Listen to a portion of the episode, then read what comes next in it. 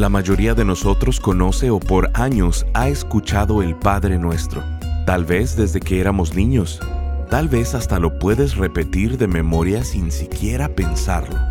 Bienvenido a Esperanza Diaria, el Ministerio de Transmisión en Audio del pastor Rick Warren.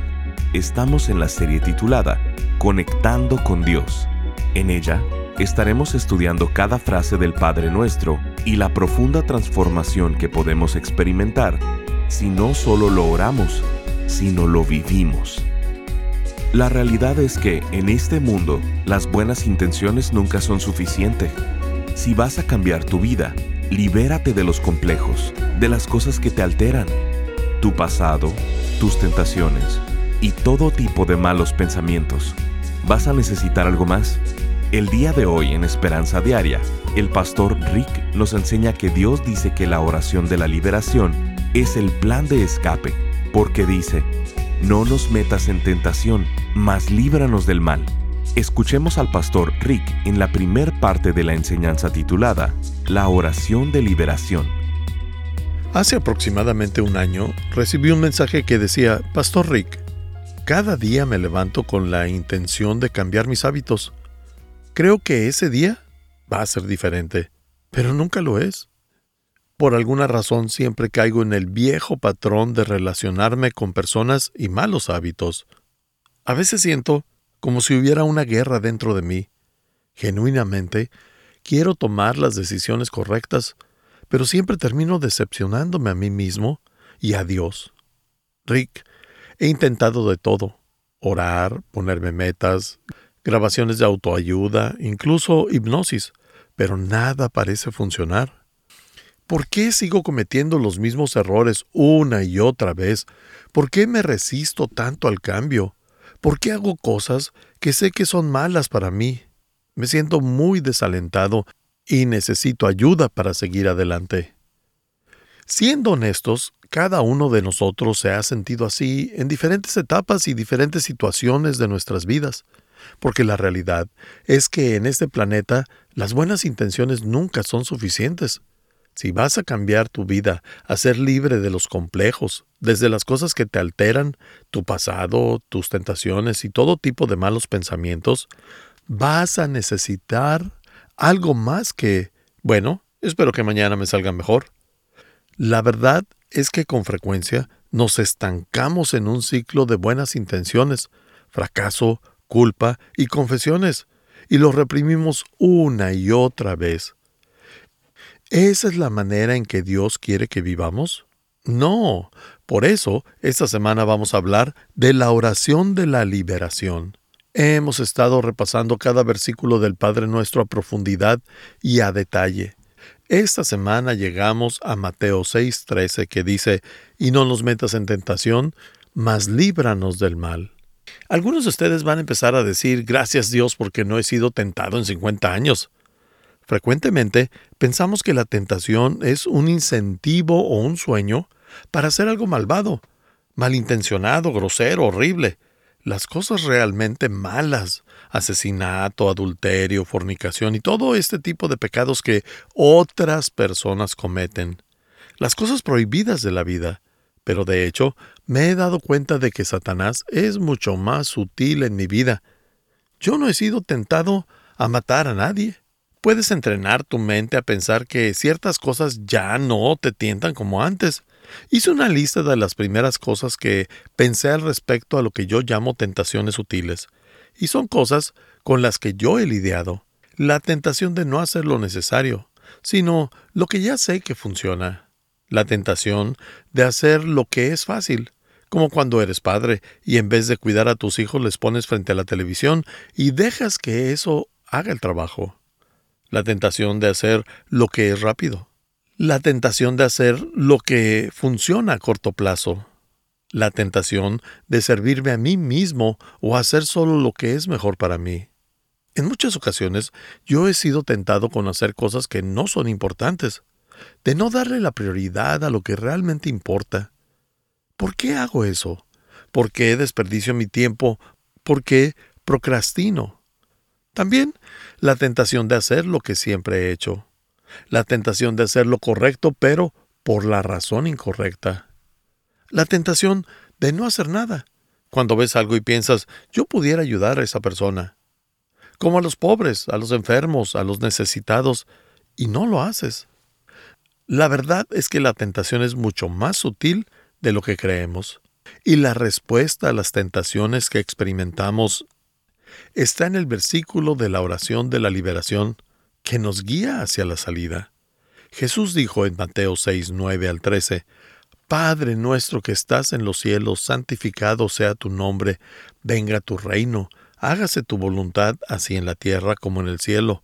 Danos hoy el pan nuestro de cada día, y perdónanos nuestras deudas como también nosotros hemos perdonado a nuestros deudores, y no nos dejes caer en tentación.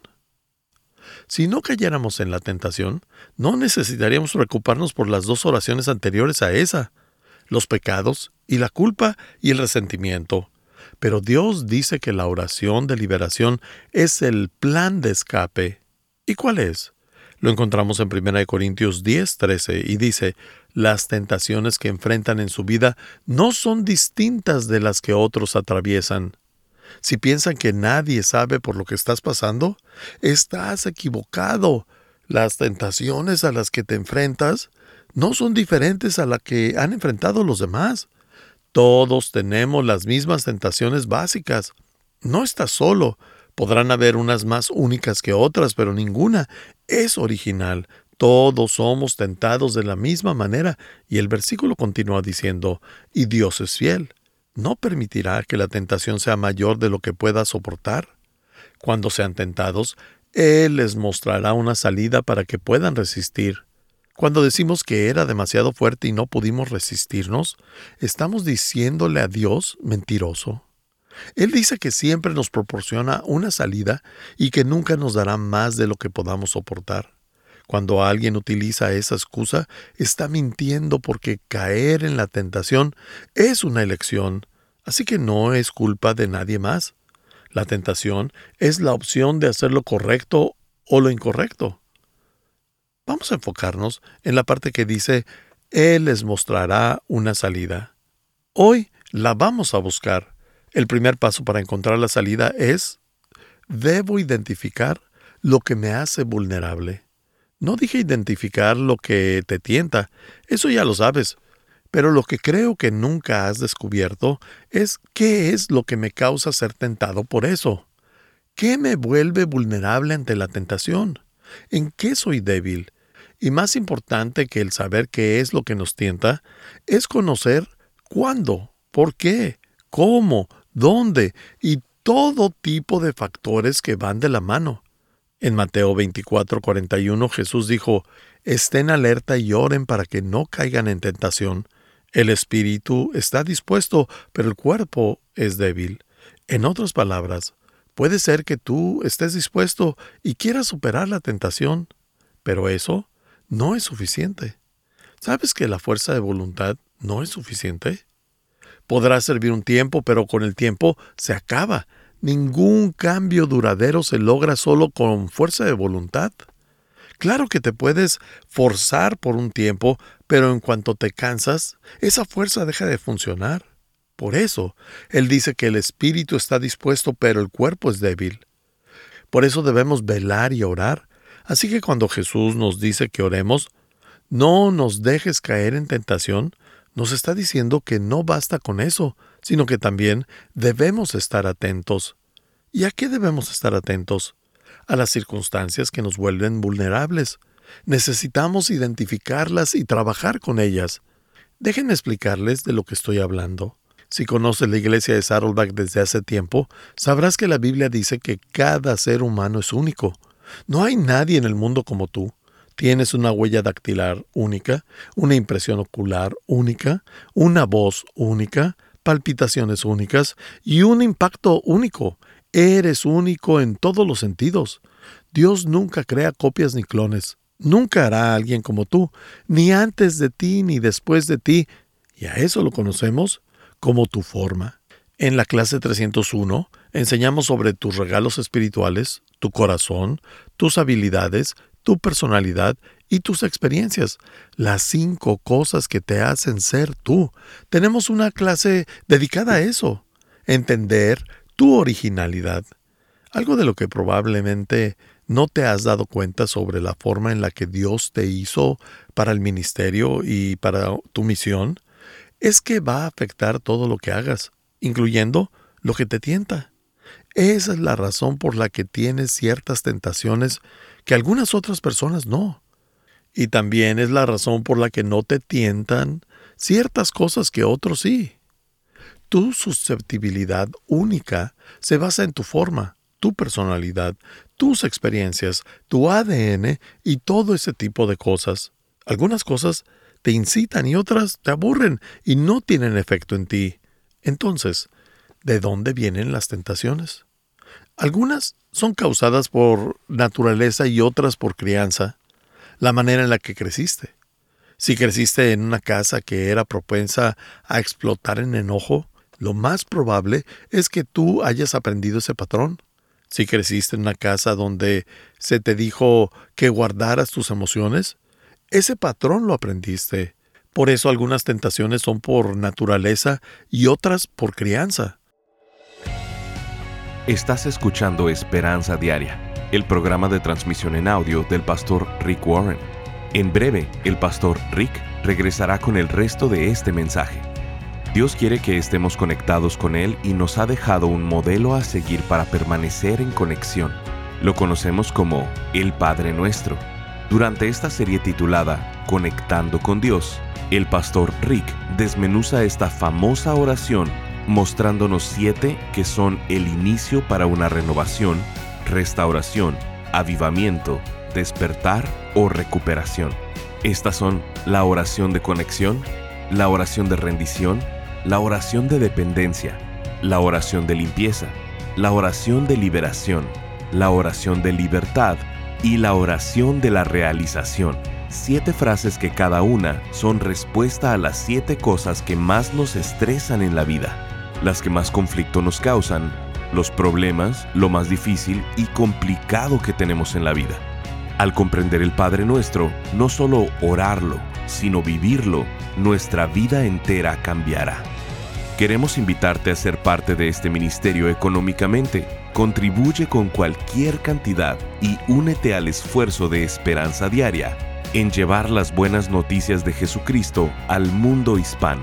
Para contribuir, llámanos al 949-713-5151 o visítanos en pastorricespañol.com. Esto es al teléfono 949-713-5151 o visítanos en pastorricespañol.com.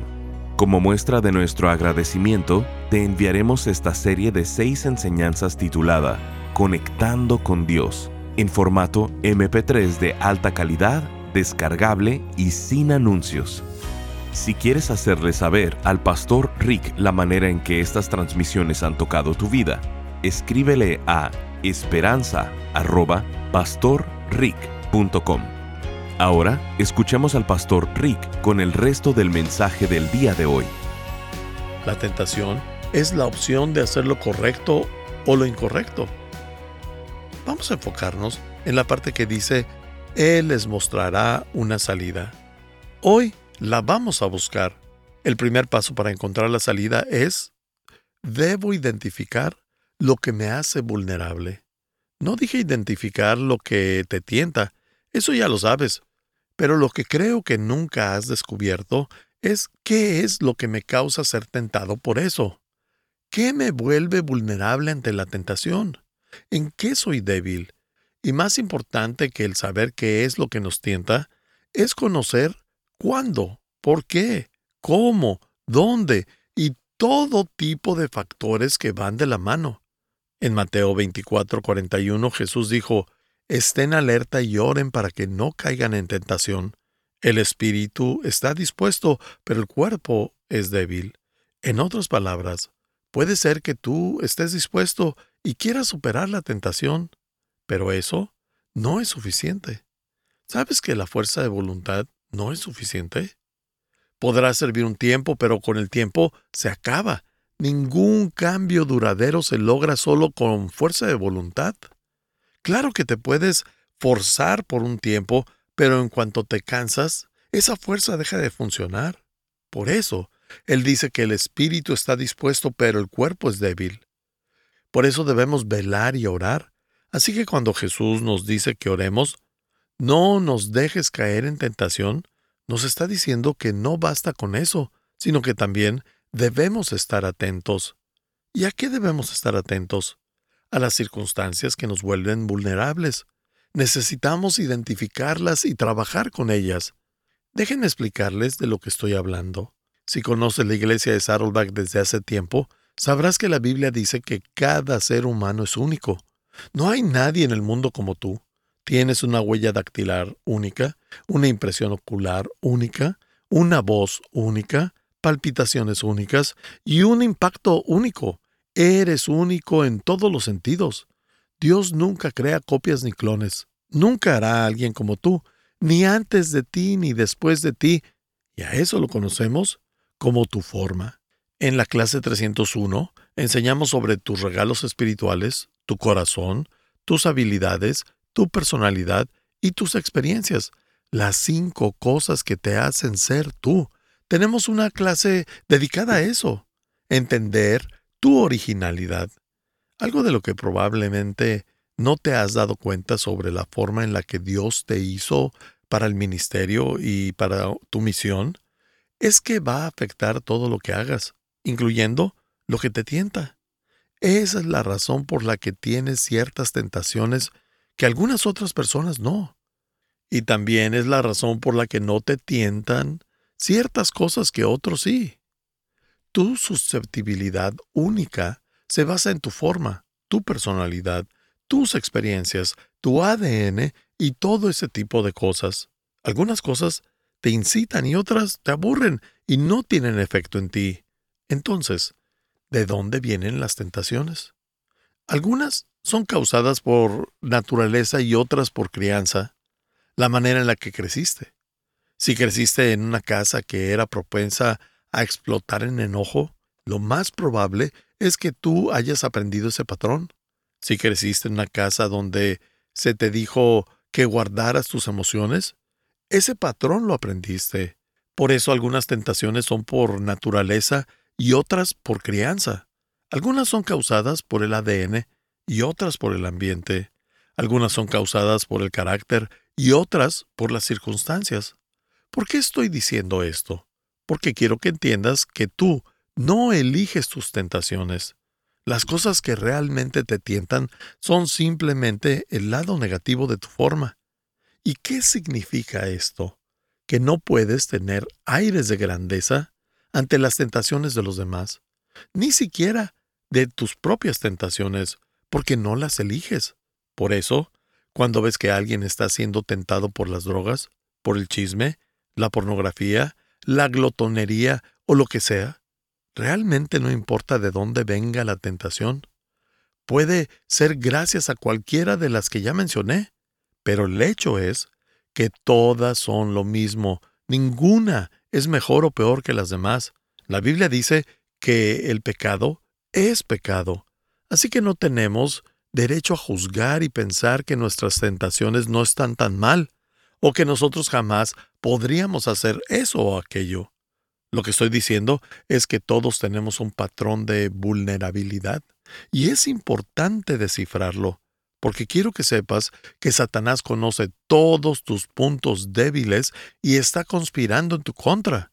Si en las mañanas, cuando te levantas, no te encuentras frente a frente con Satanás, es porque vas en su misma dirección. Entonces, identifica tu patrón y lo que te hace vulnerable. Para ser más específico, hay cinco preguntas que quiero que respondas. La primera es, ¿cuándo es que soy más tentado? Te darás cuenta de que hay algunos días de la semana en los que eres más tentado que en otros, o tal vez a cierta hora. Puedo controlar cualquier dieta hasta la tarde. Las horas entre 6 pm y medianoche son mi patrón de tentación. Ahí es cuando quiero comerme todo lo que hay en el refrigerador y hasta comprar un refrigerador extra. Podría culpar a mis genes y decir que vengo de una familia obesa, que así es mi genética, pero eso no significa que está bien. mucho menos que es saludable porque no lo es. También necesita saber dónde es que soy más tentado. Para algunos de ustedes es en su trabajo, para otros en la cocina. ¿Te sientes tentado en la tiendita de la esquina, en el bar, en la playa, en la computadora? Número 3. ¿Quién está conmigo cuando soy más tentado? ¿Soy más tentado cuando estoy solo o cuando tengo compañía? ¿Cuando estoy con amigos? ¿Cuando estoy con mis compañeros de trabajo? ¿Cuando estoy rodeado de extraños? ¿Cuando estoy con mi familia? Estas respuestas te ayudarán a descubrir tu patrón e identificar lo que te hace vulnerable. La cuarta pregunta es, ¿qué beneficios temporales tengo si me rindo a la tentación? La Biblia dice que siempre hay un soborno, un beneficio y que hay un placer, pero también dice que ese sentimiento es temporal y que no es duradero.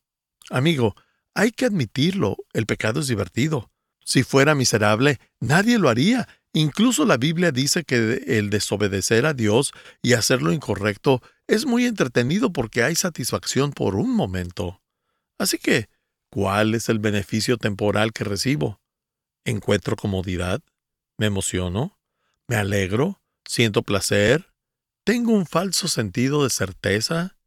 Y la última pregunta es, ¿cómo me siento inmediatamente antes de ser tentado? necesitas saber cuáles son tus detonantes emocionales. ¿Será la frustración, el estrés, el aburrimiento, la soledad, el insomnio? Repasemos el paso 1. Identificar lo que me hace vulnerable. Orar y observar. Y una vez que descubramos esto, la segunda cosa es que debo planear evitarlo. No te esperas a estar ahogado en la situación para decidir si vas a caer en la tentación o no, sino que tomas la decisión antes de que lleguen las emociones. Hace muchos años, cuando solía ser pastor juvenil, les decía a los niños que debían planear sus citas, no solo salir y preguntar, ¿qué quieres hacer? Porque van a terminar en la parte de atrás del carro con el aburrimiento. Y no hay nada más que hacer. Por eso, planeen todas sus citas, sepan con anticipación a dónde quieren ir. Padres, enséñenles eso a sus hijos. La Biblia dice en Proverbios 4, 26 y 27, Endereza las sendas por donde andas, allana todos tus caminos, no te desvíes ni a diestra ni a siniestra, apártate de la maldad. Cada que leo este versículo, recuerdo cuando estaba en la universidad en 1974. Vivía en Nagasaki, Japón, y enseñaba inglés en una iglesia local. Vivía con unos misioneros que se habían quedado permanentemente en Nagasaki. Su casa estaba en la cima de la colina, y Nagasaki es parecido a San Francisco. Hay colinas, valles y una hermosa bahía. Pero para llegar de la iglesia a la casa, tenía que pasar por el distrito rojo de la ciudad todos los días. Ahí no había ningún tipo de restricción o impedimento, había carteles de desnudos por donde quiera. Básicamente, debía caminar evitando el mal, derecho y sin desviarme. Enfocaba mi vista en el camino y me dirigía a casa. Estás escuchando Esperanza Diaria. Si quieres hacerle saber al pastor Rick la manera en que estas transmisiones han tocado tu vida, escríbele a esperanza.pastorrick.com. Ahora volvamos con el pastor Rick, quien nos compartirá un testimonio de un radio escucha. Buen día, pastor Rick. Bendiciones. Estoy muy contenta de recibir los devocionales. Me ayudan a seguir adelante y buscar más de Dios. Muchas gracias. Firma Mónica. Gracias por acompañarnos. Si quieres mantenerte en contacto con el pastor Rick, visita pastorricespañol.com y síguelo a través de sus redes sociales. Y si quieres hacerle saber la manera en que estas transmisiones han tocado tu vida, escríbele a esperanza.pastorrick.com. Sintonízanos en nuestra siguiente transmisión para seguir buscando nuestra esperanza diaria en la palabra de Dios. Este programa está patrocinado por el Ministerio de Esperanza Diaria y por tu generoso apoyo financiero.